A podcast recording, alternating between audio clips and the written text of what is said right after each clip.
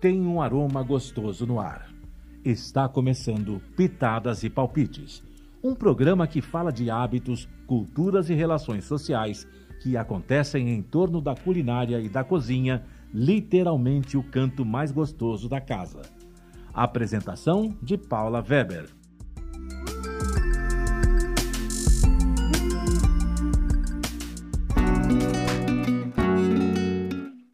Bem-vindos a mais um Pitadas e Palpites. Hoje eu vou conversar com um chefe que representa muito da culinária brasileira. Quer dizer, ele é de origem dele é de Corumbá e ele passou por alguns lugares. Atualmente ele está em São Paulo. Então ele vai contar para a gente a trajetória, como ele começou a cozinhar, quais foram as mudanças e qual a especialidade da cozinha dele. Antônio, muito bem-vindo. Obrigada por ter aceito meu convite. Então eu queria saber Obrigado. com você. Você nasceu em Corumbá e aí começou a cozinhar lá ou não? Não, na verdade eu nasci em Corumbá é, e aí eu, eu fui é, morar no Rio com 12 anos de idade, né? E a Corumbá tem uma ligação muito grande com o Rio, com, talvez por conta de, de, de, de da navegação, o Rio era a capital, enfim tem uma ligação muito grande com o Rio. E meus, meu pai, que hoje teria 106 anos, se ele Bastante. fosse vivo, ele naquela época já estudou no Rio, né? E os filhos todos foram estudar no Rio também, como nossos amigos, todo mundo de Corumbá acabava estudando no Rio. É, eu fui estudar no Rio e aí resolvi virar piloto de avião, né? Aí eu não, faculdade não, não, é uma coisa que eu, eu não, não tinha me encontrado bem, né? E aí, é, por um período, eu voltei para o Pantanal, né? E quando eu voltei para o Pantanal, lá para Corumbá, é, fui trabalhar com meu pai, mexer com a fazenda dele e tal. E aí eu senti uma necessidade de, de abrir um, um negócio para mim e tal. É, e, e, aí eu, eu, eu, eu comecei a, a, a, comprei uma máquina dessa de, de, de, de lava-jato, na época, aquelas máquinas americanas e tal, e lá não tinha, levei para lá. Aí eu falei, bom, precisa fazer alguma coisa para comer, porque assim, para comer, para beber, porque as pessoas vão ficar esperando o carro aqui, tem que ter um lugar. Aí comecei a gostar de, dessa, dessa parte da comida, né? E Lava Jato comecei... virou restaurante. E no final foi um restaurante de fato. No, no, final o Lava Jato fechou e virou um restaurante. Mas é quando o Lava Jato virou um restaurante, na verdade, eu, eu, eu descobri que, que assim, o meu conhecimento gastronômico ele, ele não era suficiente né, para ter um restaurante, para trabalhar nisso. Aí fui buscar conhecimento, né? Aí fiz curso com o Ferrando Iá, é, fiz curso com, com Edinho Angel, com, é, enfim, e com, com Giancarlo, Giancarlo Pochettino, enfim, com algumas coisas, algumas, algumas pessoas desse tipo. Uh, e aí é, eu tive uma. É, e comecei a, me, a estudar e comecei a, a, a, a, a me especializar, né? na, na de, a realmente trabalhar profissionalmente com, com cozinha, né? E aí, nesse momento, eu abri um outro restaurante lá no Pantanal, que esse restaurante, esse primeiro restaurante, na verdade, ele, ele não, não, não, não foi muito longe, porque, na verdade, eu mesmo não tinha muito assim, não, não tinha muito conhecimento. Né? Foi só para dar um gostinho, assim, quero saber mais disso. Exatamente. Aí eu abri um segundo restaurante, né, na, na, no, no Pantanal, que esse demorou um bom tempo, né, e aí eu fiquei com ele até agora, há um pouco tempo atrás, quando é, eu me casei pela segunda vez e, e aí resolvi mudar de lá é, por conta do casamento, né, porque a minha esposa veio morar em São Paulo é, ela, ela, ela trabalha hoje aqui em São Paulo, ela é do, do, mundo corporativo, aí, ela é diretora de uma empresa de construção. E aí e aí eu acabei vindo para São Paulo também. E com isso o restaurante lá fechou, né? E aí, e aí comecei a trabalhar aqui em São Paulo com evento, fazendo Mas isso evento. foi pré-pandemia que você veio, né? Antes, antes. Eu tenho quatro anos de São Paulo, né? E aí surgiu a oportunidade, eles abriram a questão de abrir o restaurante, surgiu a oportunidade de, de, de abrir na pandemia, né? Então, é, é aquela história, às vezes o, as coisas ruins para um é oportunidade para outro, né? Então... É, ah, você abriu apareceu... um restaurante na pandemia? Nós abrimos aqui, na verdade, em janeiro, quer dizer, final de dezembro, né? É, Corajoso. Eu, eu, eu costumo dizer que a gente abriu em maio agora, porque, na verdade, antes de maio é, não, não, não, existia né? uma coisa que era uma coisa muito, muito subjetiva, porque era iFood, né? Delivery, né? De, ah, mas eu acho assim que deve ser para quem está começando um, um, restaurante, quer dizer, você já tem toda uma expertise de muitos anos, mas para sentir o mercado é o um mundo perfeito, né? Fazer esse soft opening que todo mundo deseja fazer sem a casa funcionando e você acertando tudo. É, é, é, é o, o, grande, o grande, o grande desafio, na verdade, foi sobreviver a pandemia com delivery, porque você é, a gente a gente tem uma comida brasileira autoral, né? Não é uma comida não é uma comida típica brasileira, ou seja, você o que você vai comer aqui provavelmente você não vai comer em outro lugar em São Paulo, né? É, a gente já vai falar dessas receitas autorais daqui a pouco. Pode, pode, pode até comer a mesma a mesma coisa, mas não da mesma forma, vamos dizer assim, né? Então isso isso de certa forma faz com que é, o, o, Mangaba seja um lugar diferente. E isso, é, você levar isso para o delivery, porque o delivery ele, ele, ele é basicamente fast food. Né? Então, quando você sai um pouco do fast food e vai para uma comida é, mais é, elaborada. Não, estou te ouvindo super bem. Quando você vai para uma comida um pouco mais elaborada, vamos dizer assim, não vou nem chamar de comida gourmet, né? Porque eu acho que toda comida é gourmet, é uma comida um pouco mais elaborada. Quando você vai para esse lado, é, o delivery, ele, ele, ele já, é, geralmente, você pede comida num lugar que você já conhece, né? Tipo, ah, eu, hoje eu estou com vontade de comer aquele filé do restaurante tal, tal, e você pede. Agora, quando a pessoa vai pedir simplesmente por pedir, geralmente ela pede um sanduíche, uma pizza, mas isso mudou da... muito na pandemia. Eu acho que as pessoas começaram, já que você não tinha alternativa, é, as pessoas começaram a pedir de lugares inusitados, lugares que não pediam, se chegava bem. E aí foi muito boca a boca. Essa é a experiência que eu tive, né? Assim, eu saía muito, eu comecei a pedir de lugares novos. Não, também, é, isso, isso aconteceu. Mas a quantidade é que eu quero dizer assim. Na verdade, Paula, é que, vamos dizer, isso aconteceu, porém, é, é, para um lugar novo. Claro. É, é, é esse boca a boca é, virtual é uma coisa mais complicada, porque a, a, pessoa pedir um delivery, gostar e falar para outro, porque até porque as pessoas estavam muito enclausuradas em casa, então as pessoas não estavam conversando entre si, principalmente desse tipo de assunto, né? É uma coisa um pouco mais é, então as pessoas estavam mais, mais reclusas em, em, em, tudo, né? até nesse tipo de assunto. Então isso é um assunto que não. Enfim, mas foi um grande desafio para a gente entrar no mercado pelo delivery, né? Que foi o primeiro mercado nosso, foi o delivery, porque não tinha outro jeito, né? Então foi um grande desafio nosso. Você foi muito conseguiu... corajoso, né? De começar a mudar, sair, começar em janeiro.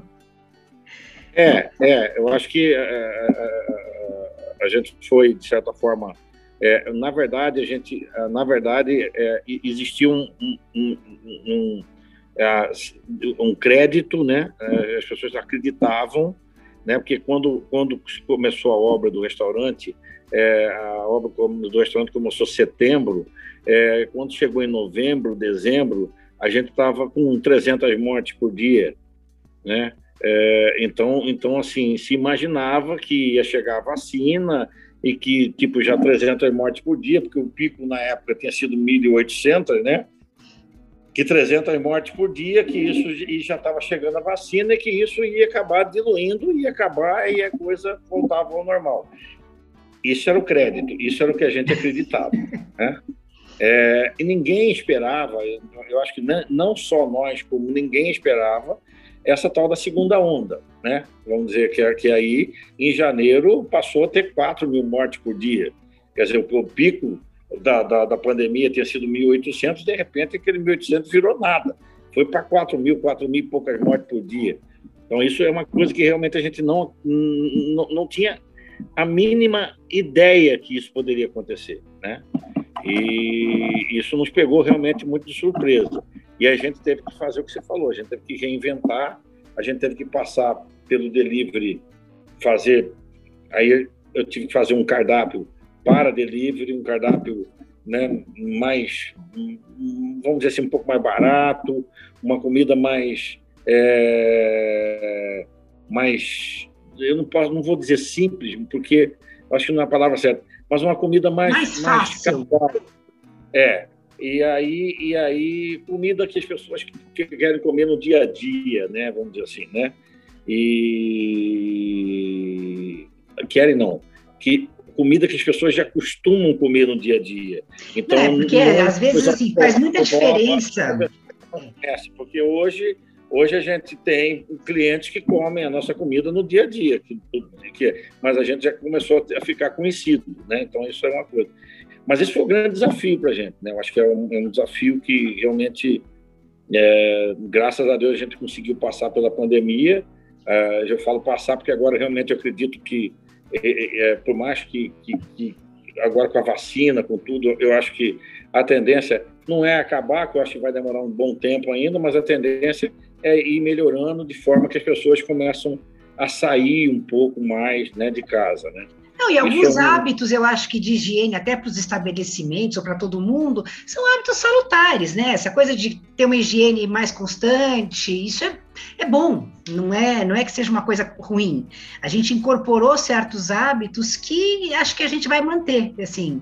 É, é dessa parte de higiene. E aí, para quem trabalha com isso, você tem mais segurança mesmo, porque na cozinha já tem mil regras, né? É, a gente tem aqui, por exemplo, aqui a gente, eu, eu costumo dizer que se eu encontrar você na rua e eu falar para você que a gente tem um restaurante, que tem uma varanda, que dá para uma rua de terra em Moema, você fala assim, não, não existe. Não, não, não existe uma rua de terra em Moema. E existe.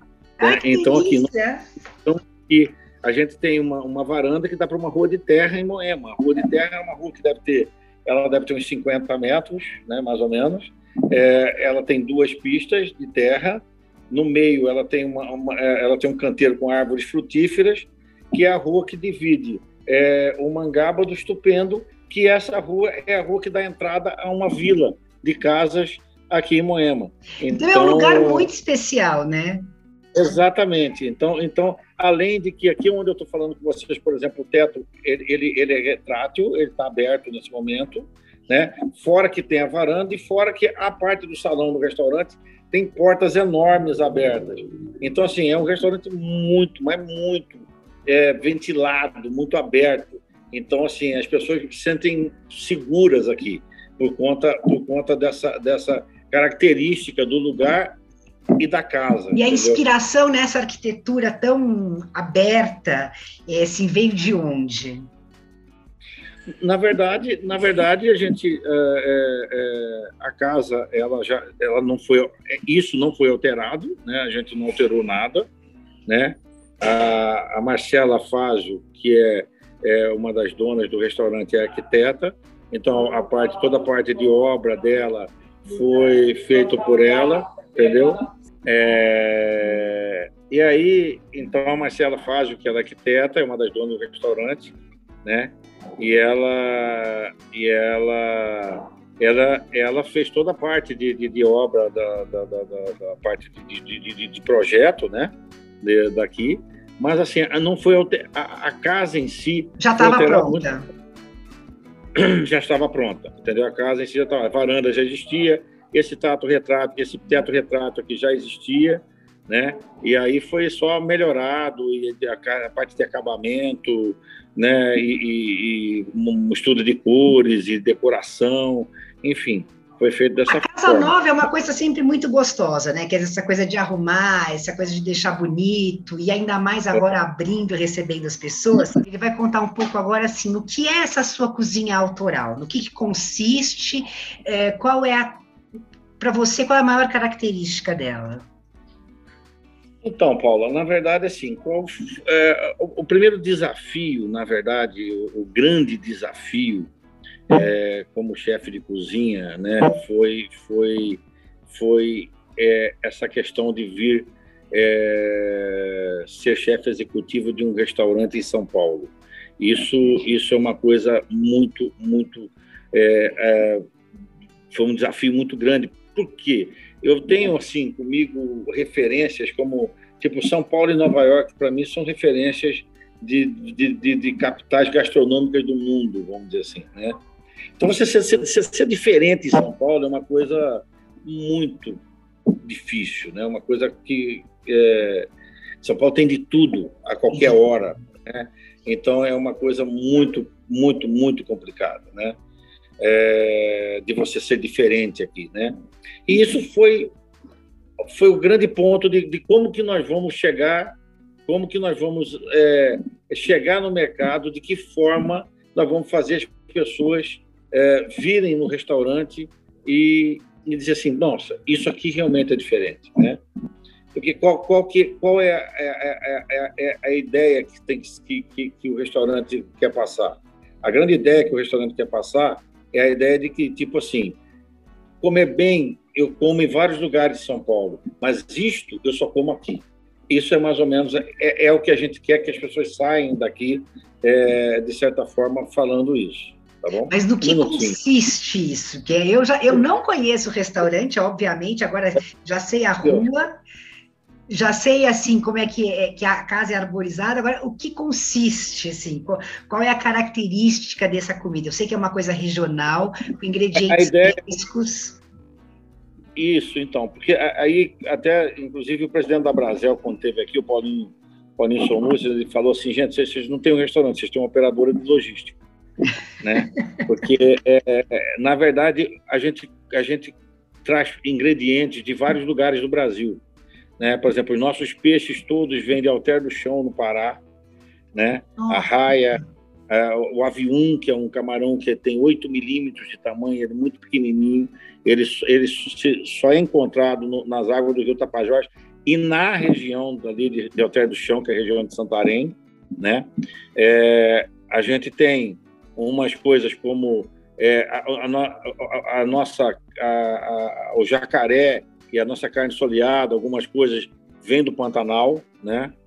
E, enfim, são coisas assim que, que a gente traz algumas coisas de Minas também, né? A gente faz um pastelzinho de angu com fubá de moinho d'água, que, é, que vem de Minas. Né?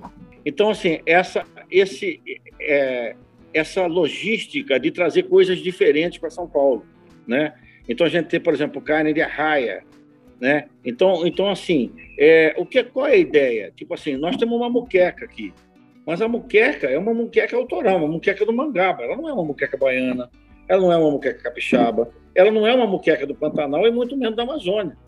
Ela é uma muqueca do Mangaba, ela é uma muqueca que leva dendê, leva, leva leite de coco, leva, mas ela leva caju. Né? Por exemplo, você vai pedir uma muqueca de arraia, vem com pedaços de caju, né? Com a, o, não é castanha, vem com caju. Vem é com caju, amendoim. caju? Caju, caju. Ah, eu tô pensando que é castanha, não, caju. Nossa. Não, vem com caju. E eu coloco para dar uma crocância o amendoim. Hum, né? delícia. E aí é servido com uma farofa de biscoito creme cracker. Né? Então, assim, é uma muqueca autoral, uma muqueca do Mangaba. Então, assim, é uma muqueca? É. Assim, ah, não, mas é um restaurante brasileiro. É um restaurante brasileiro, uma muqueca brasileira autoral. Ela não é uma muqueca de Minas, ela não é uma muqueca de, da Bahia, ela não é uma. Não, muqueca... é o que você está dizendo, assim, é, que você já falou, e, e, por essa pequena amostra da sua receita, é, a gente só vai comer isso aí, é exclusivo. Não existe moqueca com caju. e farofa de, de bolacha. Exatamente. A gente tem, por exemplo, a gente tem um pastelzinho de jacaré com creme cheese que virou um fenômeno de venda, né? Ele virou um fenômeno de venda. E ele é servido com chutney de Vitória Régia. Nossa! Então, quando a pessoa pede um pastel de jacaré, ela fala assim, gente, eu nunca comi jacaré. Daí ela fala assim, e nunca imaginei comer Vitória Régia na vida. Né? Então, então, então assim, é, aí a pessoa sai daqui, tipo, vou, como bem em muitos lugares, mas isso eu só como aqui, eu não como em outro lugar. Mas assim, é. no restaurante que você tinha em Corumbá, você já tinha essas receitas ou são novidades para São Paulo? Porque lá ninguém iria comer isso aqui. Porque lá essa comida é uma comida é uma comida que as pessoas comem em casa, né? Então, eu sou neto de quatro avós italianos, então a minha base lá era praticamente italiana e algumas coisas de peixe. Mas, assim, muito não, não tinha essa brasilidade, né? E aí a gente chegou aqui com essa brasilidade, né? Com essa questão da de, de, de, de é, ninguém, assim, eu não comi carne de jacaré, assim, ainda não comi e em São Paulo realmente eu não sei um lugar que serve só vocês. É, eu também não sei, para falar a verdade para você, eu nunca pesquisei isso. Mas a carne de jacaré ela foi introduzida de uma forma errada no mercado. Né? Ah, os primeiros lugares que foi introduzida a carne de jacaré foi no, no, nas churrascarias. E a carne de jacaré é uma carne muito saudável. E, então, ela tem, ela tem, vamos dizer, o preço de ser saudável. Qual é o preço de ser saudável? Ela não tem gordura. A carne de jacaré tem menos de 1% de gordura. Nossa. E ela tem 40% de proteína. Então, ela é uma carne que tem, ela, ela, é muito saudável. E a carne do jacaré, o que acontece? Se você fizer ela grelhada, principalmente numa churrasqueira, Estraga. É, é, tem, você tem que saber muito fazer. Você tem que. É tipo assim, sei lá, um minuto e meio de um lado, um minuto e meio do outro, e não ter medo de falar que vai estar cru, porque é, ela, ela é quase uma lula. Se você passar do ponto, você não, ela emborracha, né? Então, então assim, e as churrascarias de rodízio que colocaram jacaré, na verdade as pessoas comiam, era uma coisa dura, borrachada, que dificilmente eles fazem no ponto certo, né? E isso, isso meio que meio que deu uma, né? É, entre aspas, uma Você fica com uma péssima impressão, a pessoa não vai querer comer de novo, porque também é, é, é a pura ignorância, né? Quer dizer, uma coisa mal preparada, e assim, que eu te falei que nessas conversas eu aprendo muitas coisas. Uma das coisas mais legais que eu escutei com todo mundo que eu falei era uma, uma, um fotógrafo que falou que não gostava de uma comida, não comia estrogonofe.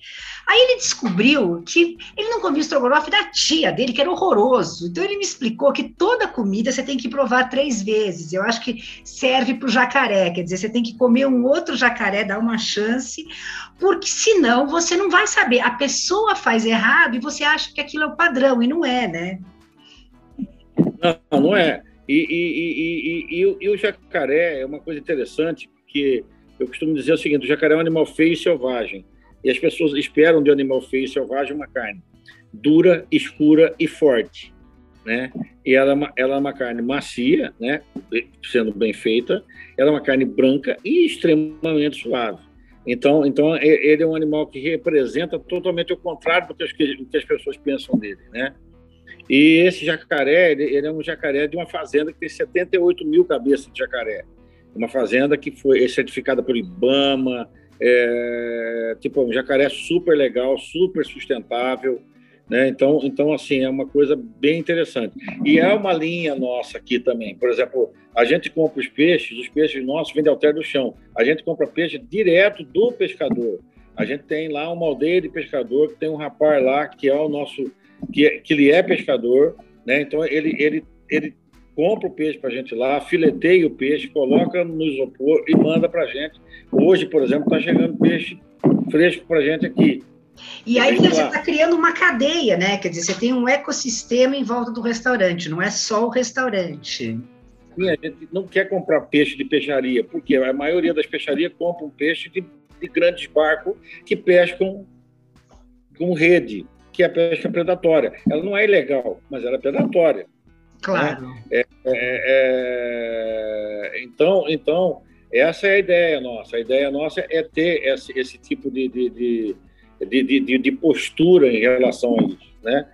E, e, por exemplo, a gente tem aqui a gente tem um, um pirarucu defumado que a gente faz um bolinho. E esse pirarucu é defumado pela mãe do pescador. O pescador chama Pereira. Nossa! Esse pirarucu é defumado lá na beira do Rio Tapajós num tamborzinho. A mulher lá tem 89 anos e tal, e defuma isso e tal, que aprendeu com a mãe dela, que a mãe aprendeu com a avó, que eles defumavam, porque até hoje parece que chegou energia lá, tem dois ou três anos na, na aldeia do pescador, não tinha energia. Então elas defumavam exatamente para conservar mesmo, né? E, e assim, e, e, ela nunca tinha vendido isso. Então eu comecei a comprar dela, a gente começou a comprar dela. E o mais interessante disso, Paula, é que ela defuma com que os netos e os filhos acham na mata. Então, se você comer o bolinho de pirarucu defumado hoje aqui e daqui uma semana, daqui 15 dias, 20 dias, você comer de novo, provavelmente vai ser diferente o sabor. Porque ela defumou hoje com uma madeira, daqui 15 dias ela defumou com outra madeira. Ai, que legal! Não, e fora então, isso, assim, a partir do momento em que ela começa a vender esse defumado, eles dão, existe um valor naquilo, e aí a próxima geração vai aprender a fazer também. Você está fazendo com que haja uma continuidade. Exatamente. Principalmente agora, a gente comprando, né? Eles, eles começaram a descobrir que, que existe um mercado para isso, que eles não sabiam, né? É... Mas é bem legal, é legal você comprar isso dessas pessoas, você incentivar essas pessoas, né? Porque hoje no Brasil, é, porque a, a, a, o, o, produto artesanal ele não, ele não podia ser utilizado no Brasil, né? É, hoje, é, eu não sei o nome da, do, do, do, do, negócio, mas é você, você assina, você se auto se responsabiliza, vamos dizer assim. Uma, uma coisa, eu falei, eu acho que é uma coisa meio errada, auto se, auto se responsabiliza, acho que é uma, não sei. se responsabiliza. Você está dando uma chancela que você é responsável por aquele produto. Declaração que você responsabiliza por aquilo e aí você pode vender. Tá? É, e, e outra, porque assim, é, entre um pirarucu defumado pela mãe do pereco e um peixe defumado numa indústria, não tem, não tem ninguém que vai querer me convencer que o da indústria é mais saudável do que aquele, mas de jeito nenhum. Até porque a indústria vai usar produto químico para defumar, vai usar fumaça líquida, fumaça em pó, entendeu? Vai usar madeira tratada, vai usar uma porção de coisa. É, é, é, Não, é, é uma coisa que, que tem uma, uma, uma, uma visão. É, e, e, e, o, e o, o, defumado dela é uma coisa artesanal, uma coisa muito, muito mais saudável, né? Que eu, eu, eu sempre defendo, Paula, que eu falo assim, o que, que é uma comida saudável? Para mim, a comida saudável é uma comida de verdade. Sim. Não, e você está, assim, uma, uma coisa sustentável, né? Então, assim, você está criando uma, uma cadeia sustentável e isso vai se manter. É muito legal isso que você falou, que o gosto vai mudar em função da madeira que ela achou. Quer dizer, a gente tem que entender isso. Não dá para querer assim, tudo igual. Né? Tem produtos que têm características conforme a época, conforme a região. Exatamente. Essa globalização nesse sentido foi ruim, né? Eu acho que a globalização tem benefícios, mas assim, existem peculiaridades locais que a gente tem que respeitar. Agora, a gente está quase acabando, eu quero saber da parte dos doces.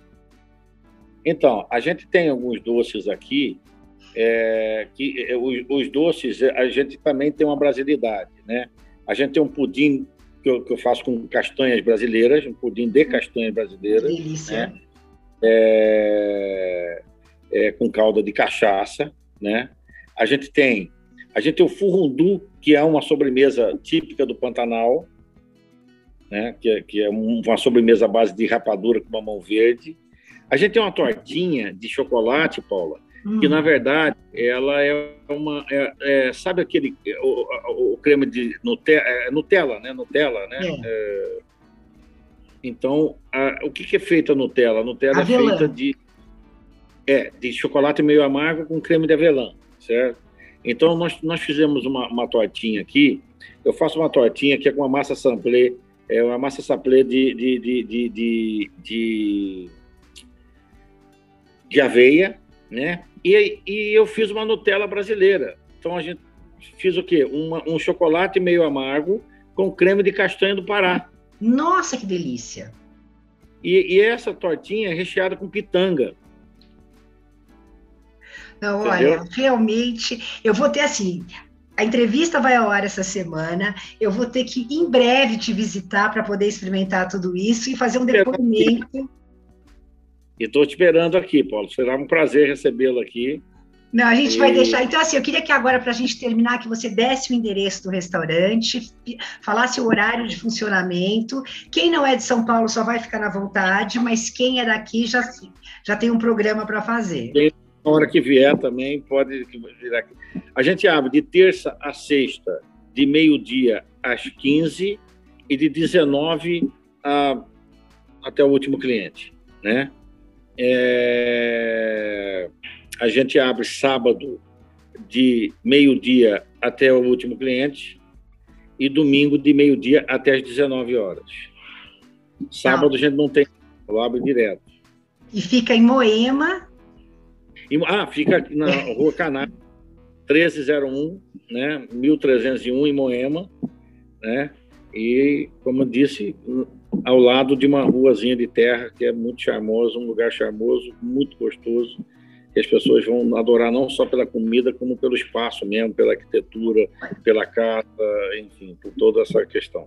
Antônio, super obrigada. Assim, essa foi uma conversa que me deixou com água Obrigado. na boca mesmo, porque tem gente Obrigado. que, assim, você foi descrevendo os pratos, aquela coisa que você dá vontade de provar, experimentar, porque acho que eu vou ter que passar a tarde se provando, mas super obrigada, foi um grande prazer conversar com você.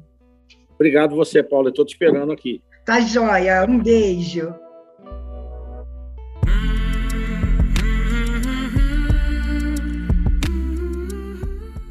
Termina aqui Pitadas e Palpites, um programa que conversa com você sobre diferentes hábitos e culturas, utilizando a culinária como pano de fundo. Um programa que recebe convidados para falar das relações sociais que acontecem e como acontecem em torno da gastronomia e que podem ocorrer em um ambiente sofisticado ou na cozinha, literalmente o canto mais gostoso da casa.